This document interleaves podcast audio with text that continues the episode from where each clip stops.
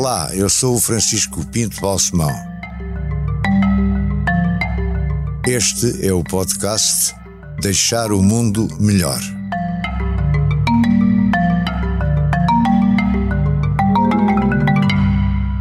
Senhor Presidente, meu caro Marcelo, acho que podemos tratar Obrigado, por Marcelo e. Francisco, Muito não bem. acha? Muito bem. Estamos de acordo. Muito obrigado por ter aceito este convite para esta conversa. Como sabe, o leitmotiv é deixar o mundo melhor, mas além desse leitmotiv, vamos com certeza falar de outras coisas. O Marcelo tem 74 anos, tem dois filhos, tem cinco netos.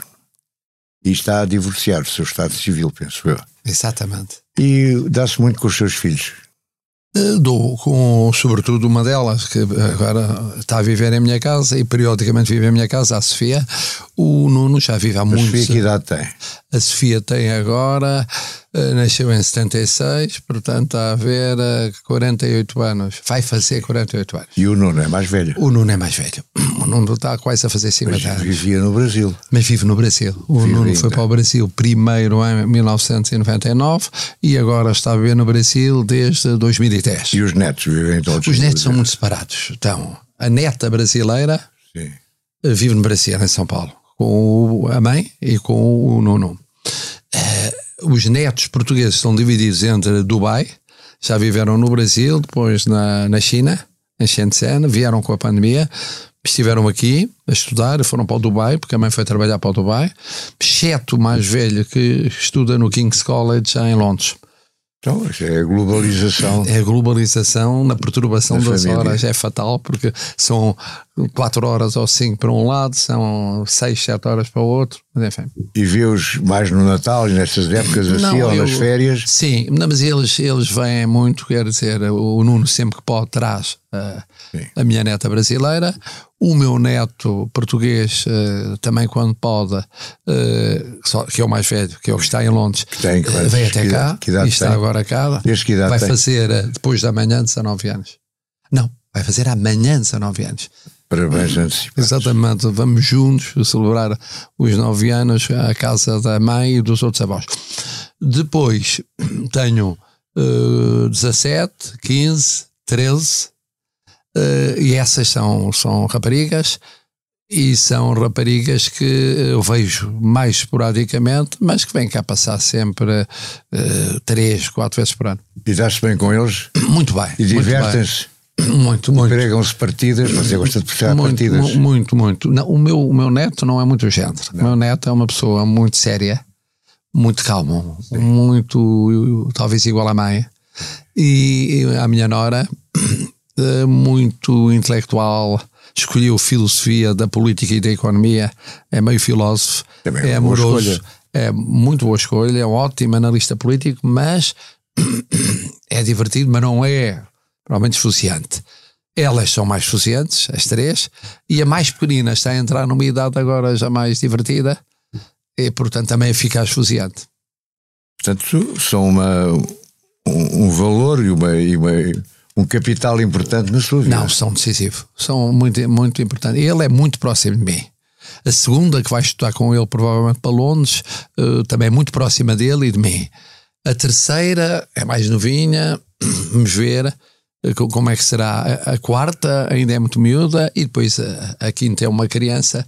Mas achei agora nesta estadia no Brasil, em que tivemos um bocadinho mais tempo para estar, Já que não havia. Bolsonaro, não é?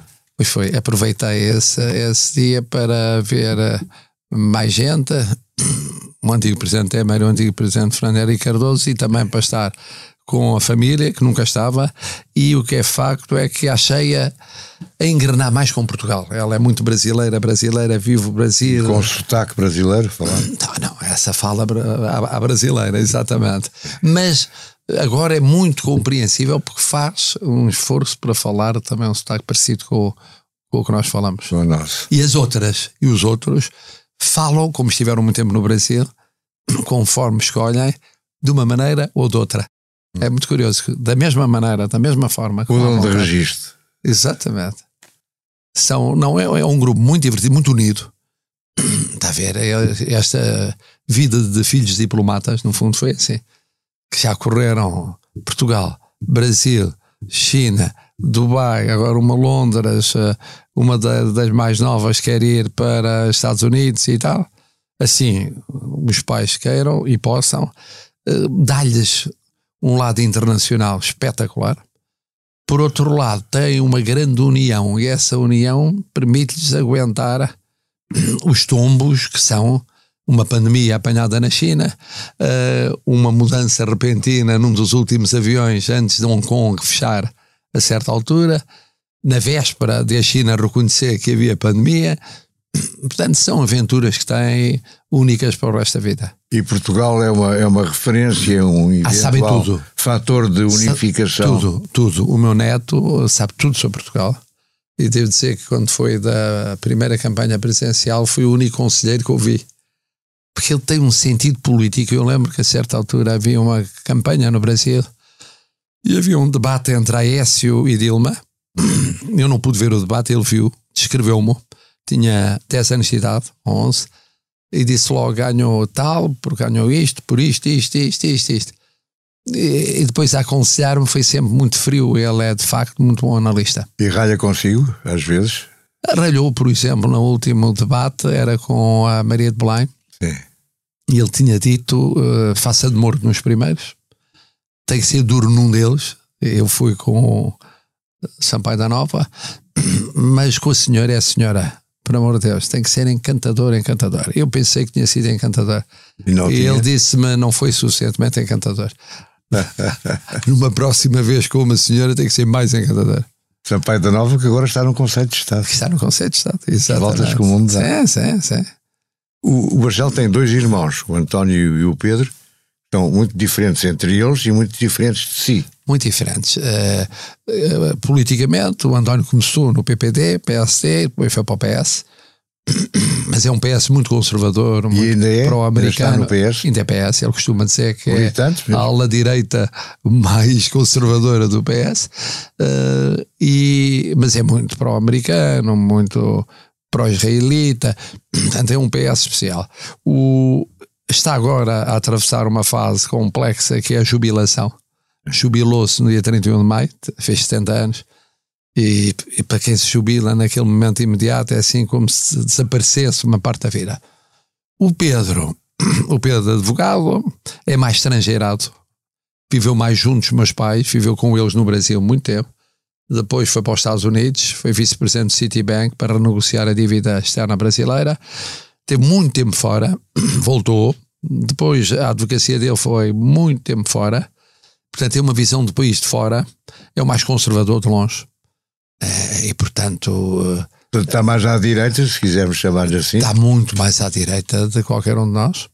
E tem alguma nostalgia do Império, porque viveu bastante tempo com os meus pais em Moçambique e, e nesse sentido, mas também está agora num processo de pensar na reforma, até 67 anos, se houver, progressiva, até se aproximar dos 70 anos, que um e outro vão fazendo a sua vida, passando um período que eu já passei, que foi a da jubilação, e, e, sofrendo um bocadinho com a reforma.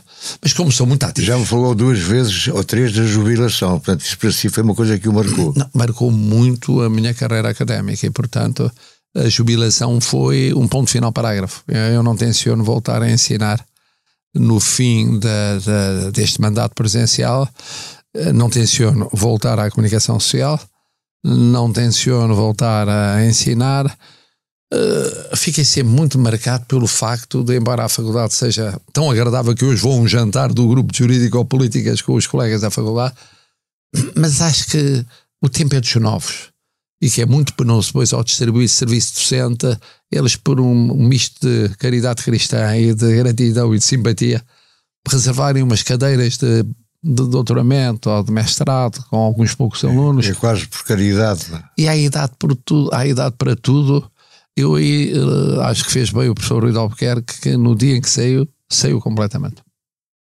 Agora diga uma coisa, para os, seus, para os seus pais, eu tive o prazer de os conhecer e, e, sobretudo para a sua mãe que puxava muito por si, o Marcelo era aquele que tinha mesmo de ser bom aluno, que tinha mesmo de ter as melhores notas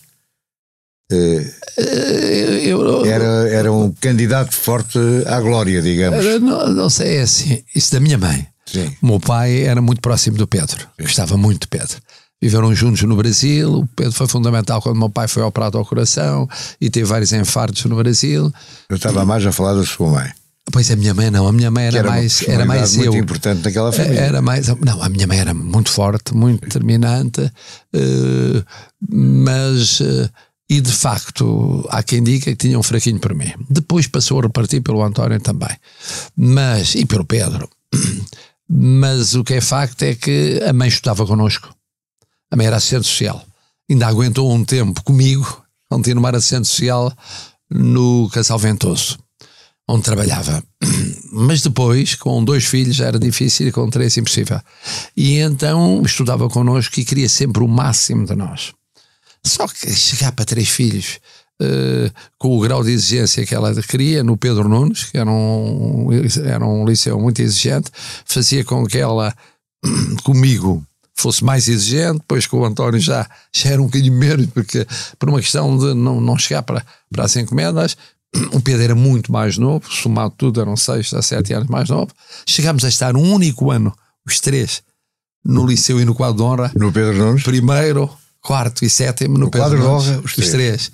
E, o, e portanto a mãe, depois também tinha que acompanhar muito o pai, às vezes com boa vontade, outras vezes com menos boa vontade, quando se tratava de coisas muito políticas, salazaristas, ela não, não morria de paixão. E por exemplo, na campanha do Almirante Américo Tomás, ela fugiu a qualquer tipo de aparição, mas isto para dizer que é verdade que ela gostava muito, eh, ela nunca se deitava sem falar com os três filhos. E como eu era noctivo com o António um bocado, Pedro menos, mas estava muitas vezes longe, havia um oceano a separar-nos, eh, isso significa que ela dormia muito pouco, a obsessão era a educação dos filhos. Era noctivo e continua a ser. Continua ativa. Deita-se tardíssimo? Deito-me tardíssimo. Dorme pouco? E dorme pouco. Quantas horas é que dorme em média? Uh, três horas e meia. Só? Só. Três Chega? horas e meia, quatro, excepcionalmente. Chega, eu... Eu não dormo uma cesta pelo houve meio, uma fase, carro, houve, houve uma fase em que me dava sono, a certa altura, às seis da tarde.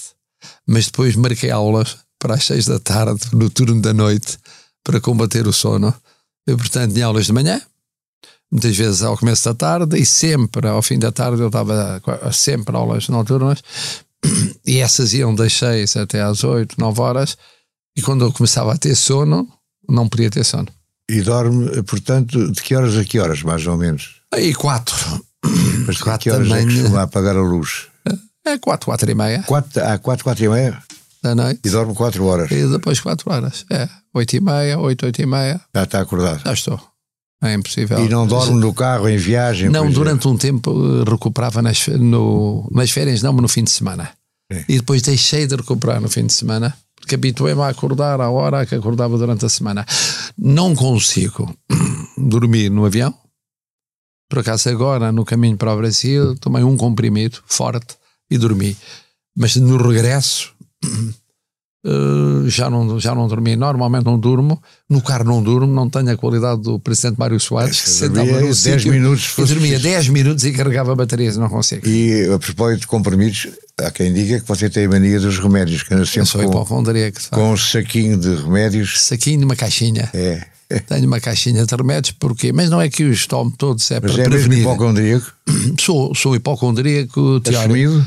Assumido? e teórico. Quer dizer, não é o ter a Maria, estou com esta doença neste momento e tal. Não gosto de saber os remédios que saem. Entro numa farmácia e pergunto o que é que há de novidades. Nos domínios da minha especialidade, que são gastroenterologia, tive uma úlcera com 13 anos, e portanto sei tudo sobre tratamentos de úlceras, até o presente. Depois, eh, no domínio das, das eh, tenho uma rinocinocite das alergias, experimentei tudo, pode haver. E agora, ultimamente, fruto da idade, tenho que estar um bocadinho mais atento, mas felizmente sem grandes custos, à parte da cardiologia, meti dois tentes, portanto, tenho de acompanhar isso com alguma atenção, mas, eh, mas gosto. Quer dizer, quase gosto. um curso de medicina ou de farmacologia, não, é, pelo menos. Que, é que eu devia ter ido para a medicina. A história foi esta: o meu pai não queria ser médico, o meu pai queria ser jurista. Mas o padrasto. Seu pai era médico. Pois era médico, claro, porque o padrasto, o é padrasto é forçou a ser médico.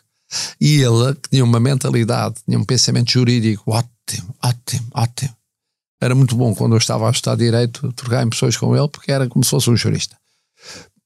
Não é que não fosse bom médico, mas era um médico à força. Eh, era médico que se chama hoje de família, meio uma família internista, era clínico geral. E, e, o que acontece é que eu vinguei um bocadinho uh, o meu pai, fui para direito quando tivesse, deveria ter ido para medicina. Eu devia ter, ter ido para medicina, e se fosse, era gastroenterologia. Uh, assim, uh, acabei por ir para direito, e olha, o meu pai ficou muito feliz, porque achou que era realmente uma vingança do, do, do filho mais velho. Depois foram todos para direito. Não, foram todos não. O António foi para a economia, o Pedro é que foi para direito. Mas em direito foi sempre um melhor aluno.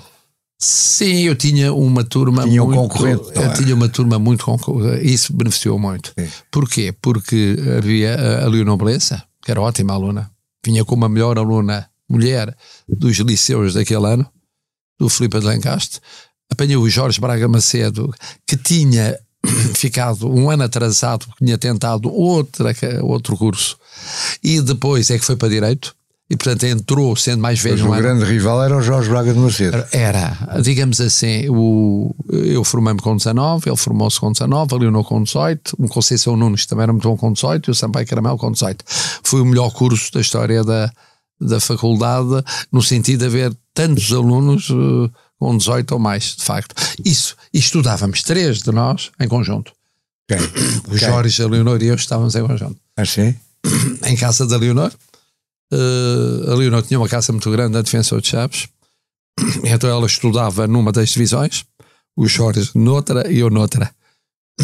Uh, das formas mais. Uh, então porquê é que precisavam estar juntos? Origi- não, porque depois discutíamos. Sim. Quer dizer, cada um estudava a sua matéria e depois discutíamos as matérias. Até às tantas da noite também, não? Sim, até Ou é bastante tarde. Até, até bastante tarde. Não, tanto, não, não tão tarde assim, mas até bastante tarde. E, por exemplo, a Leonor acabou por ficar que nunca acontecia. Ela fazia sempre horários no meu dia, porque eu era Marcela, Ana Maria Leonor. Mas na última cadeira, aquela com que ela ia terminar, que era Direito Penal, Cavaleiro Ferreira. Ela foi, ficou para o dia seguinte. Era o, então, Cavaleiro, era o professor Cavaleiro, Cavaleiro Ferreira. Era com o professor Cavaleiro Ferreira e ela era neta do professor Beleza de Santos. Ah. Portanto, tinha o peso da responsabilidade do mestre Coimbra, examinado pelo mestre Lisboa. E nós, depois de termos acabado a nossa cadeira, nós fomos estudar com ela para o dia seguinte ia fazer a cadeira dela. Mantivemos uma solidariedade muito grande. E hoje em dia, e com o Jorge? O Jorge, eu. Uh, ele esteve fora em várias missões, encontrei em Bruxelas, encontrei em Paris, depois voltou, foi membro do governo, encontrei-o, ministro das Finanças, encontrei-o no PSD várias vezes, e depois ele reformou-se. Uh, teve o azar de ter Covid e a, e a, Covid dele, viu já depois da Covid, foi, foi, foi assim um bocado pesada. E Perdeu foi a última um vez que eu vi. Foi. Perdeu um bocado o contacto. Uh, acabei por não, não manter o contacto tão assíduo quanto com a Leonor. A Leonor é muito assídua, não só porque é Conselheira de Estado. Este tempo mas... da faculdade foi muito importante para si, até para se emancipar, e para, quer dizer, era diferente do Pedro Nunes, não é? Claro. Mas sabe que o Pedro Nunes foi também uma grande escola. Porquê? Porque havia os movimentos pró-associativos já, porque a ação católica era muito dinâmica e muito avançada. Assim, nessa altura já. Porque era o Concílio Vaticano II hum. e, portanto, havia os católicos conservadores e os católicos progressistas e, portanto, marcou muito. Eu tive o Padre Alberto, por exemplo, Alberto Neto, como professor de religião e moral. tive pessoas como Rómulo de Carvalho, António Chadião, uh, Maria Luísa Guerra, quer dizer, que eram uh, protagonistas de uma intervenção literária, cultural, mas no fundo política. E o Pedro Nunes foi muito, muito formativo e facilitou imenso. Não foi um, colégiozinho, não foi uma escola, tal, foi num período marcante, porque é de 1959 a 66. 59, quando eu entro, o meu pai estava ainda no governo de Salazar. Depois sai, depois uh, há uh, a contestação estudantil 62 que eu assisti no, no Liceu. Depois há uh, 65 que eu assisti também no Liceu. E, e vive-se, eu entro na faculdade em 66 Quando é que o seu pai é governador de Moçambique? É mais tarde, em 68 a 70. Eu já eu estava na faculdade. Aí foi bom por outra razão. Foi porque eu fiquei à solta, a, viver com uma avó muito querida, mãe do meu pai, mas que era muito tolerante. E portanto foram anos inesquecíveis. E como é que aproveitou essa ficar à solta? Literalmente em todos os domínios da minha atividade. Primeiro, em termos de namoros, eh, em termos de atividades culturais, em termos de viagem. Vida, vida noturna, bares. Em termos de. Eu, bares não era muito o género, mas cinema. Muito, muito, muito, muito cinema. Era a época do, do Festival de Cinema da Gulbenkian, era a época em que havia os ciclos de cinema da Nova Vaga, de tudo o que era dos italianos da época. Uh, não houve nada que não, que não se fizesse, viagens. Então a liberdade foi devidamente gozada. Foi devidamente exercida. exercida. Exatamente. E depois o meu irmão António beneficiou, foi ter comigo no ano letivo seguinte. Então foram dois. Dois, a minha avó, coitada, não sabia como é que havia de gerir, já estava com bastante idade. O seu pai está em Moçambique quanto tempo? Está muito pouco tempo, está para aí. Ele parte em julho de julho, agosto de 68 e volta em janeiro de 70. Mas eu acho que foi o melhor lugar que ele fez na vida. E porquê que ele teve tão pouco tempo? Foi por uma razão muito simples. Marcelo Caetano, a certa altura, quis remodelar o governo na tentativa frustrada da liberalização, de meter os tecnocratas em pastas económicas, de chamar Veiga Simão para a educação, de uh, juntar em áreas do governo como ministros coordenadores, e meu pai veio para ministro coordenador da Saúde, era ministro da Saúde, era ministro do Trabalho, se chamava Corporações de Social, e era ministro da Imigração. E depois havia ministro para a Economia e para as Finanças, tentou fazer pulos de ministérios, não deu certo, e como estava a precisar, achava eu, para imprimir um novo ritmo, estava muito depois de, da votação de 69, estava-me com a ideia de é agora que se vai mudar e tal, disse que o meu pai tinha de vir. Ele teve muita pena, estava a fazer um lugarão em Moçambique hum, e veio, deixou de fazer esse lugarão em Moçambique e veio para cá para uma tarefa muito difícil, porque eram dois ministérios pesadíssimos, a saúde com grandes problemas, que são crónicos.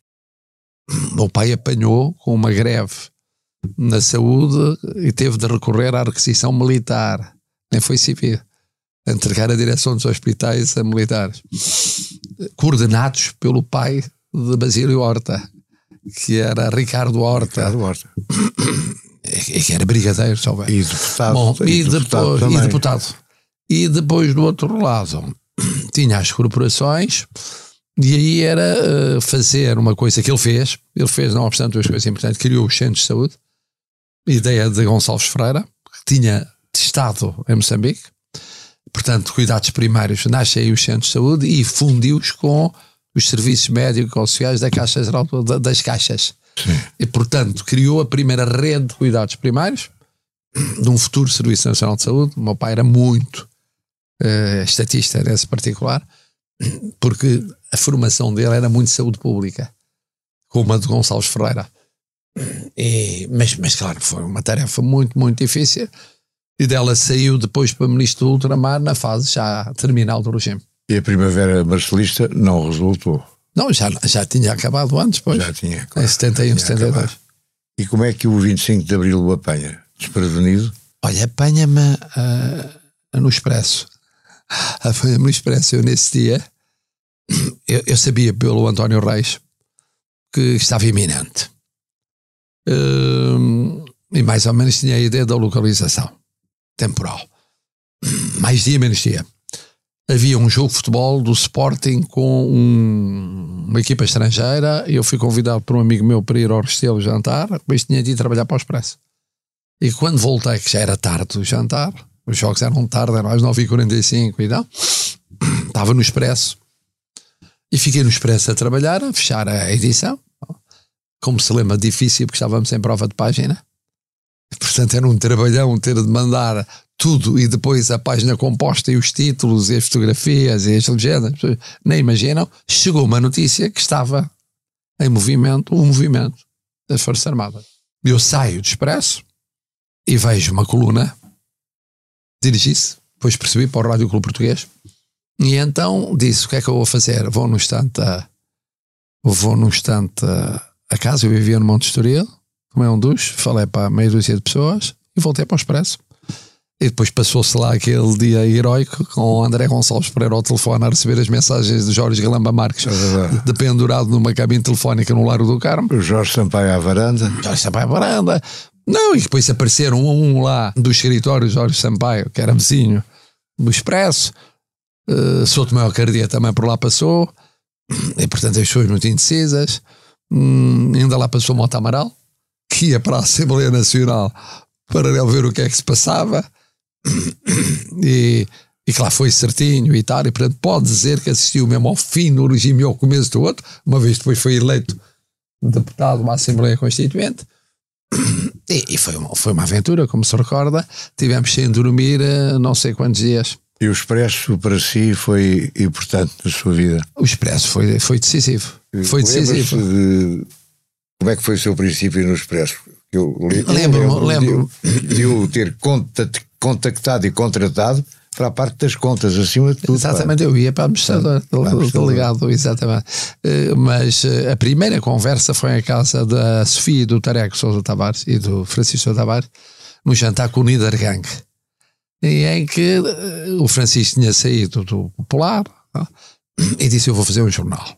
O que é que acha da ideia de eventualmente e tal? E foi assim, vago. Depois convidou-me para o. Ai, como é que se chamava aqui? O Fé, não é Fênix, era o que ficava em frente. Onde, Flórida. O Flórida, onde reunia o grupo Sampaio, que, que se punha o nome de ex onde eu tinha o meu escritório no último E onde tinha o seu escritório no último o André Gonçalves O André Gonçalves Pereira. E então, aí uh, falou na hipótese, e falou na hipótese precisamente para uh, administrador, para a parte administrativa, e eu aceitei. E se calhou no ano em que eu fazia tudo, casava, fazia a minha tese de mestrado e arrancou-se em 1972, portanto. Um, e lembro perfeitamente essa conversa, depois da instalação e depois uh, das escolhas das, das, pessoas e depois do Portela Filho lá aparecer por causa do apoio de, de uma empresa de marketing onde ele trabalhava, do Luís Vasconcelos ter também um papel fundamental e tal por aí adiante do Francisco Costa Reis. Lembro-me disso tudo. Foi um período áureo até o arranque em, em 1973, Entre, 6 de janeiro. Entretanto, avançamos para o 25 de abril a criação do PPD-PSD. Primeiro ah, nome teve de ser, não podia ser Partido Social Democrata. Já tinha aparecido na véspera. Já havia dois partidos Dois partidos Social Democrata, um Social Democrata cristão e outro Social Democrata português. E então. Tivemos de inventar um nome. Sim, e aí o Ruben A ajudou, porque Ruben. estava o Francisco ao telefone no seu gabinete, que era imenso. O, saco, com o Francisco Sacaneiro no Porto. com o Francisco Sacaneiro ao telefone no Porto. E então o com aquele lado despistado do costume e diz: Bom, há, um, há, uma coisa que se utilizava partido de centro, centro-esquerda, centro-direita, que era Partido Popular. Em França usava-se, não é? Porquê é que não popular democrático? É. E o Francisco diz: Bom, ó Marcelo, faça aí no instante. Eu fiz um comunicado, rapidamente disse, autorizou, deu ao Rui, não sei se ainda lá está, o estafeta. Tá. O estafeta tinha que chegar antes das sete e meia, porque o telejornal era às sete e meia. Ele lá foi a correr o Rui, de facto, foi a correr rapidamente e tal, e saiu. Uh, bem como o anúncio da primeira conferência de imprensa, em que apareceram os três fundadores, que eram para ser quatro. Pois o Miller Guerra depois de falar com o General Spínola durante a conversa com o General Spínola e assim foi e foi e foi como é que chamava aquele prédio eh, em que foi essa conferência de imprensa? Franjinhas não não era era, era o, o Franjinhas. Era o Franjinhas uma coisa chamada Sinase. Quer dizer Sinase onde depois foi o encontro de títulos liberais. Hum. Agora, depois disso, eh, houve várias peripécias que não temos tempo para estar a analisar em, em pormenor, mas uh, a sua dedicação ao Partido Social, ao PPD, Partido Social Democrata, uh, foi grande. Andou em comícios, Correu Ah, riscos de vida. Não, eu, fui, eu fiz a abertura da primeira sete eh, com o Henrique Chaves, com o António Patrício Gouveia. Foi preciso arrombar a porta, que era. Primeiro tinham-nos dado a sede do Grande Oriente Lusitano. Mas imediatamente Eu o Grande sei. Oriente reivindicou. Então fomos uma coisa mais modesta, era uma sede da Legião Portuguesa, No, no rato. que ficava na parte de trás da Igreja do Rato, mas estava fechado, ninguém tinha a chave. De maneira que lá veio um, um veículo blindado ligeiro, já no Pandur, que arrombou a porta. Os que entramos em primeiro lugar ainda encontramos os cheiros todos da Legião Portuguesa, as boinas, etc. e tal.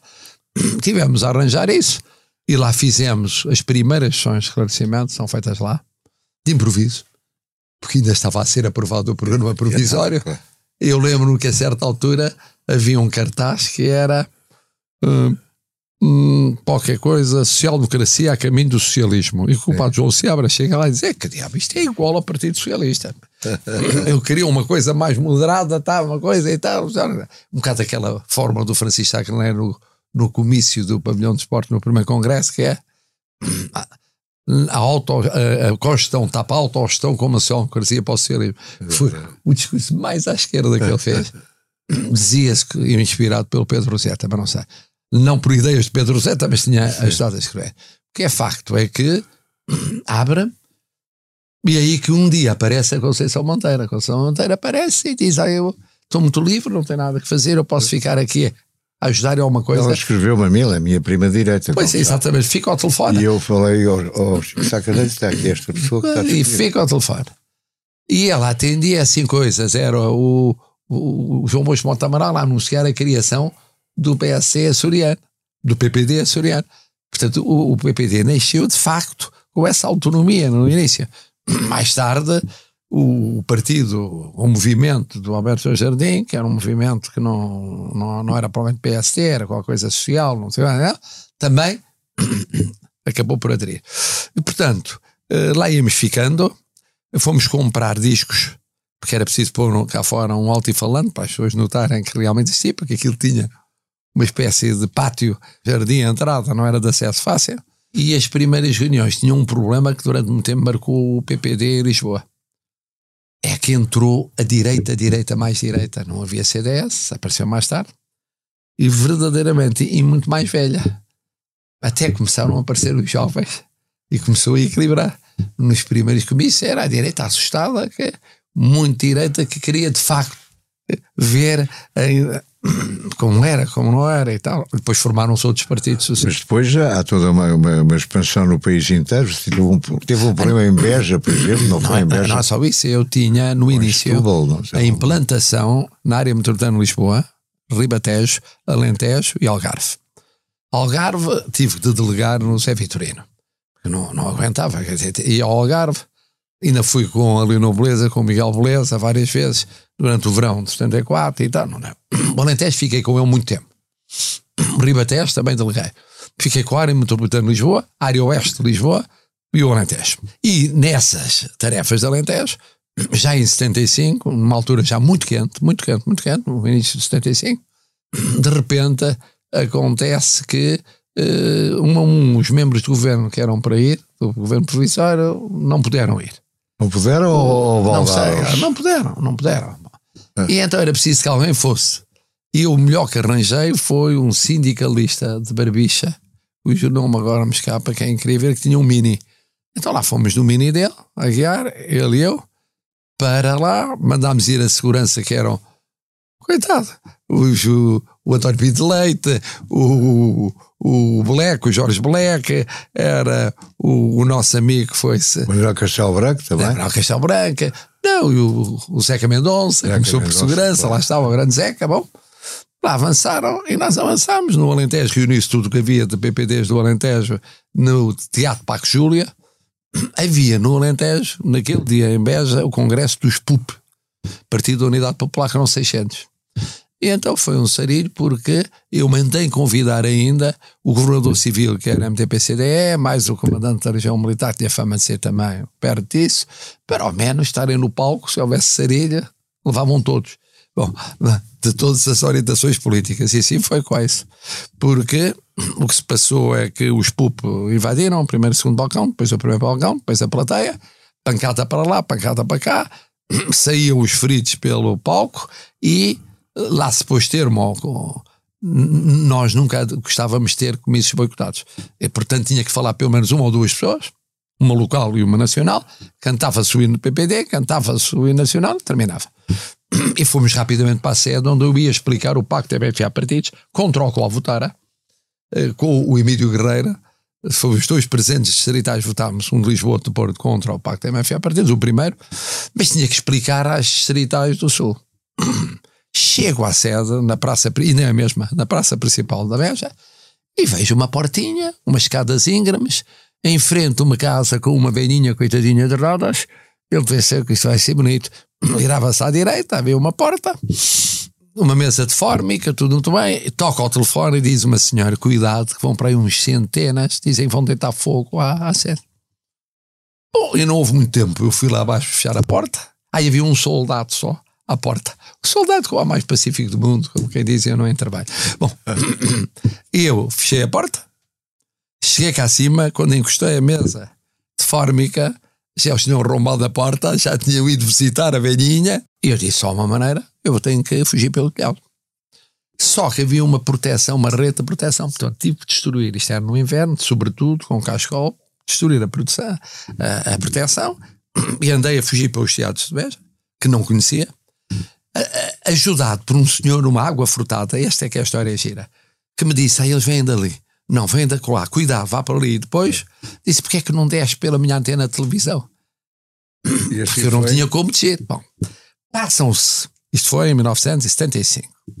Há três anos, eu vou à Ovi Beja, antes da pandemia, 2019, e dizem-me, há aqui um antigo, o mais famoso artesão de Beja, que queria oferecer-lhe uma peça. E contar-lhe um episódio que assistiu. Esta pessoa parece um, um senhor muito velhinho, com 90 anos. Como diria que era, era o Olha, tal. eu estava numa água furtada é. e vi o senhor com bigode e barba a fugir. Eu sou comunista. É. Mas eu achei que realmente não se faz aquilo. Aqueles miúdos estavam no centro e eu disse: vai, vai por ali, vai por lá. Fui eu. Disse: oh meu Deus, mas como é que está vivo e como é que eu encontro 40 e tal anos depois a pessoa que me salvou a vida? Bom, depois perdemos no caminho para casa, na sede do partido já havia piores especulações, andámos perdidos. Os que ficaram no teatro passaram por mau bocado, porque os pulpos cercaram, ainda ameaçaram enforcar, e aí alguém vai ao regimento. E, e, e, no regimento o comandante disse quem é que se oferece como voluntário para salvar uns malucos do PPD que vieram para aqui fazer um comício e tal. E avançam para aí uns 20, vai a segurança do PPD e mais alguns militantes remanescentes para o quartel, esperaram um tempo e depois saíram. Foi uma das aventuras várias que eu tive, esta talvez a mais aérea. Deixar o mundo melhor tem o patrocínio da Hyundai. Juntos avançamos para uma mobilidade mais sustentável. Porque o que move a Hyundai hoje é garantir um mundo melhor às gerações de amanhã. Hyundai. Mudamos o futuro.